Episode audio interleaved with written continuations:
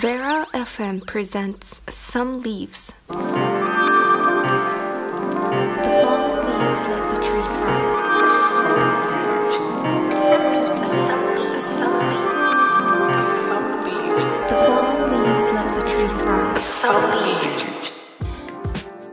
皆さんこんばんはサムリーブスオンベア FM ナビゲーターのケンですミッドナイトの真夜中高橋さんお疲れ様でした昔はよく番組のねこう切り替えのタイミングでお会いしたんですが最近なかなか高橋さんにお会いできてないんですよね。高橋さんもこうバイクのメンテナンスとかまあコーヒーのこう焙煎のこだわりとかでなんか忙しいんでしょう、まあ、またお会いした時はよろしくお願いします。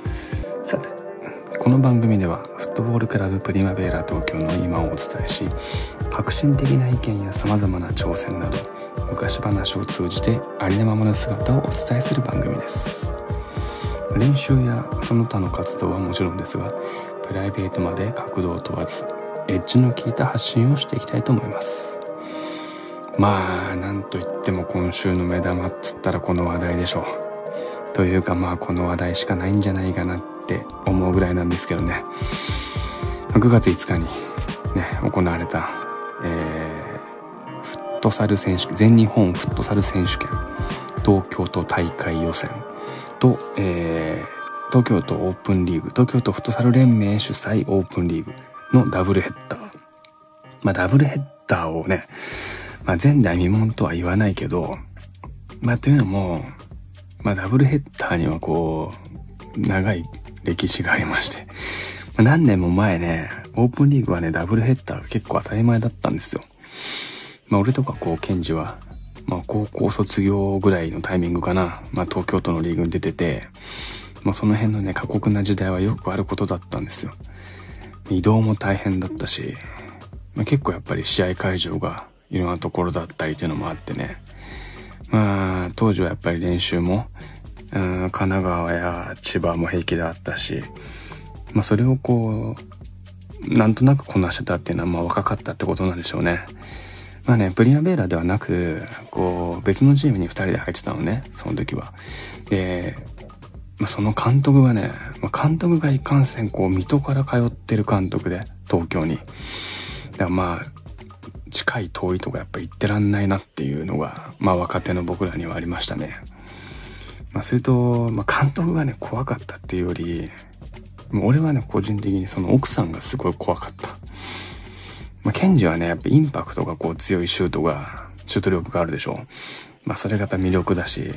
結構褒められるわけよ。だけどまあ俺にはそれがないし、かといってこうテクニックがあるわけでもない。うかつにね、これもすごい、すごい記憶覚えてんだけど、ヒールでこうパスを出したわけですよ。まあ調子に乗ってね。そしたらもう試合中ネットの外からめっちゃ怒られた。まあそれはもう苦い経験で、まあその先ヒールなんて全く使えませんでした。それでまあ、えっ、ー、と、話戻すと全日本選手権だよね。もうね、時間配分というかタイムスケジュールがかなりタイトで、なおかつ2試合でしょ。もうこっちはハラハラで、もう全日本選手権っていうのはもう一発勝負なわけですよ。だから PK もあるわけですよ。全部？あのー、全部の試合が PK だったら、どんどんどんどん時間が押すわけで。まあ覚えてないけど、多分前の試合がね、PK とかでこう時間が押しちゃったんだよね。で、結局、キックオフ時間は、当初の予定より1時間遅れ。で、まあ選手からすると体冷やすわけにいかないし、まあ、コンディション調整は結構考えさせられたと思います。まあ、緊張のあまり何していいかわからない選手とか、まあ、時間を持って余した選手、そして黄昏る選手もいたり、まあ、全日本選手権が14時30分キックオフで、その後のリーグの会場に移動して、リーグの試合は18時半キックオフ。けど試合1時間前にユニフォームを決めるマッチコーディネーションミーティングがあって、厳密には17時にはついてなきゃいけないわけですよ。まあ、結果や内容は番組の後半でお伝えするとして、えー、そんなチームのメディアコンテンツ、サムリーブスオンベーラ FM、どうぞ最後までお付き合いください。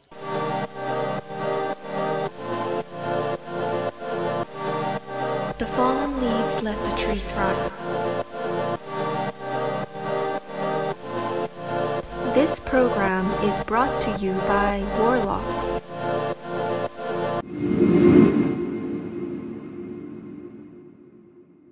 さてさて、今日もメッセージが届いております。皆さんありがとうございます。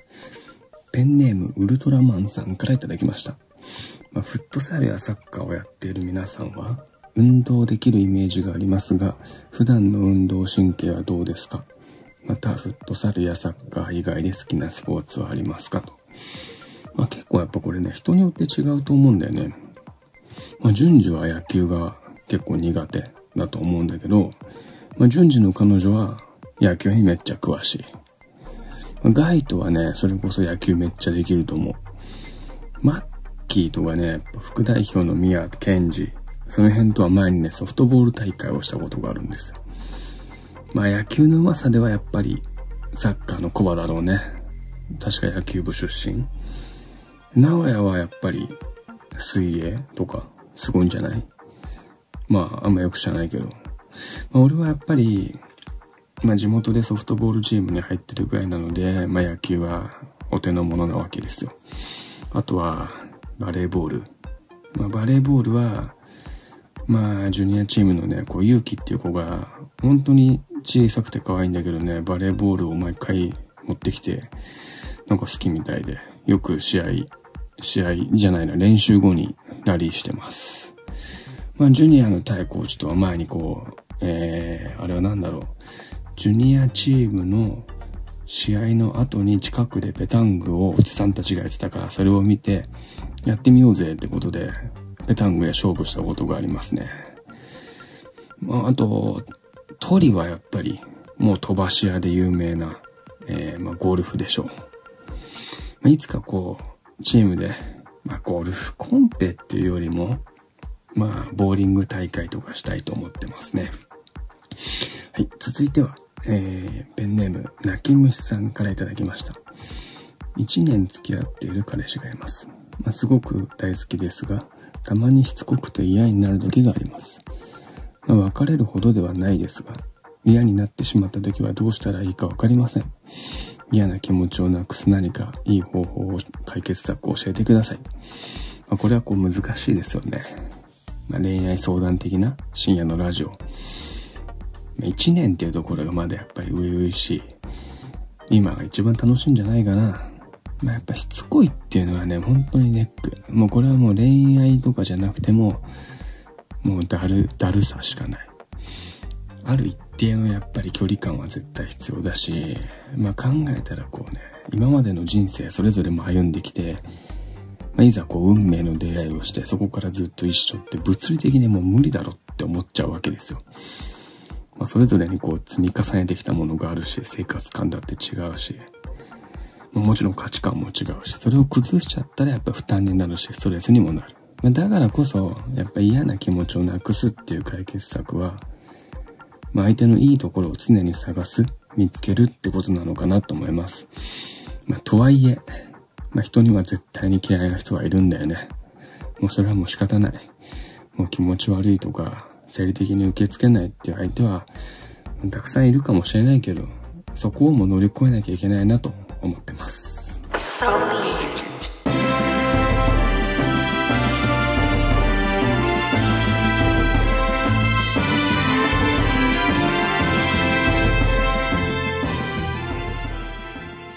先にクラブの情報からお伝えしますね。え9月19日の日曜日。で、もうこれ来週なんだけど、タイバレースタジオのコンサートがルネ小平であります。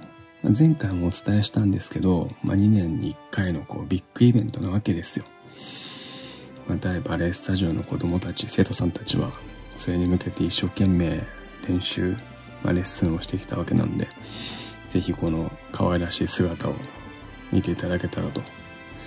当日はね、こう、チームの選手も総力を挙げて協力するわけなんです。まあ、練習後の移動はタクシーなのかわかりませんが、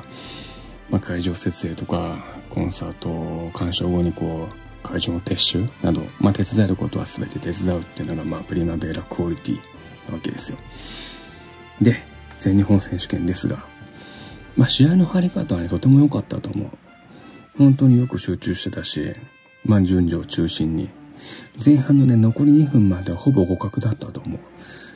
う。上のカテゴリー相手によく戦ったなと。まあ、後半になるとやっぱ徐々に相手のペース、まあそこはやっぱり経験の差でもあるのかな。まあでもね、崩されての失点っていうのはほとんどなくて、まあ事故のような失点で終わってみれば、まあ0対3。まあでもね、事故だろうと、これも相手の実力だし、そこはしっかり受け止めて次にっていうレベルなんですけど、次にっていうのがもうその2時間後なわけよ。で、リーグの試合っていうね、もう超過密日程。まあ、こんなこう分刻みによく選手たちは気持ちを切り替えて、まあ、むしろこう気持ちを切らさずに戦ったと思います。でね、移動はね、まあ俺とガイとはお互い車なんで、まあ車ってこうさ、渋滞とか可能性あるでしょう。で、もしものために、うーん、やっぱりこう、マッチコーディネーションミーティングに遅れるわけにいかないんで、マッキーと早田がこう、電車で現地にっていう流れだったんですよ。まあ、全日本選手権の会場がこう、アジスタだから、まあ、そこからこう、京王線の飛び卓球、そして中央線の国分寺って、これも微妙にね、アクセスが悪いの。俺が想定してたのが2つあって、飛び卓球からまず武蔵野台。で、そっからね、600メートル歩けば、今度は西武玉川線の白糸台って駅があるのね。で、その白糸台から出る電車の終点は武蔵境だ。これ中央線なわけよ。だから、武蔵境から中央線乗って国分寺までもう3駅なんですよ。で、まあ、西武玉川線ってこれね、玉川京都行く電車ね。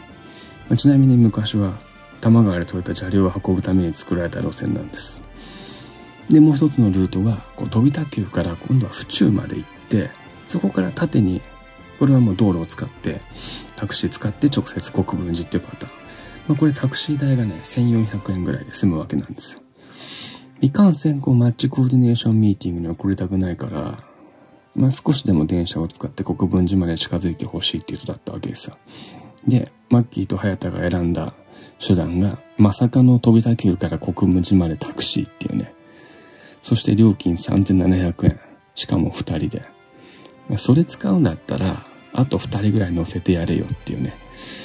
これ意味あるのって感じでしょ？電車使ってくれよっていうね、俺の意図どこ行ったっていう。まあ、しかも着いたの俺らより後っていうね。まあ、何のための電車移動なのかもうちょっとよくは、電車移動を想定してたんだが、よくわかんないですけど、まあ、そんなこう試合間の移動でした。で、肝心のリーグは、えまあ俺らの開幕戦でもあったんだけど、順次、トミー、月が決めてくれ、3対1で無事に勝利。まあ、何はともあれ最後まで戦い抜いてくれました。もちろん今週も試合があるので、切り替えて次に臨んでくれるでしょう。では、恒例の夏江を顔ご紹介。今回は前回に引き続き長屋から教えてもらったんだけど、吉祥寺にあるわらがも笑う鴨には福来たるっていうお店。まあ、鴨料理を出してくれて、しかも目の前で調理してくれるわけね。特に鴨のね、しゃぶしゃぶはおすすめ。出汁も出てて、これから寒くなる日にはもってこいかもしれないですね。さてさて、ベラ FM サムリーブスもエンディングのお時間です。最後までお付き合いいただきありがとうございます。次回またこの時間にお会いしましょう。ベラ FM サムリーブスナビゲーターのケンでした。またラジオの前でお会いしましょう。Have a nice day.